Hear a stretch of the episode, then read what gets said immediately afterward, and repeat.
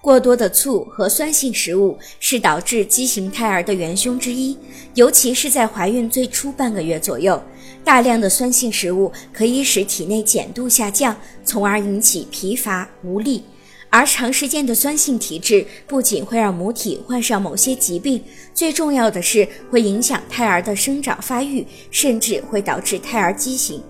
怀孕后吃小茴香、大茴香、花椒、桂皮、辣椒等热性香料，以及油炸、炒制等热性食品，容易消耗肠道水分，使肠胃腺体分泌减少，造成便秘。发生便秘后会用力排便。令腹压增大，压迫子宫内的胎儿，容易造成胎动不安、胎儿发育畸形、羊水早破、自然流产、早产等不良后果。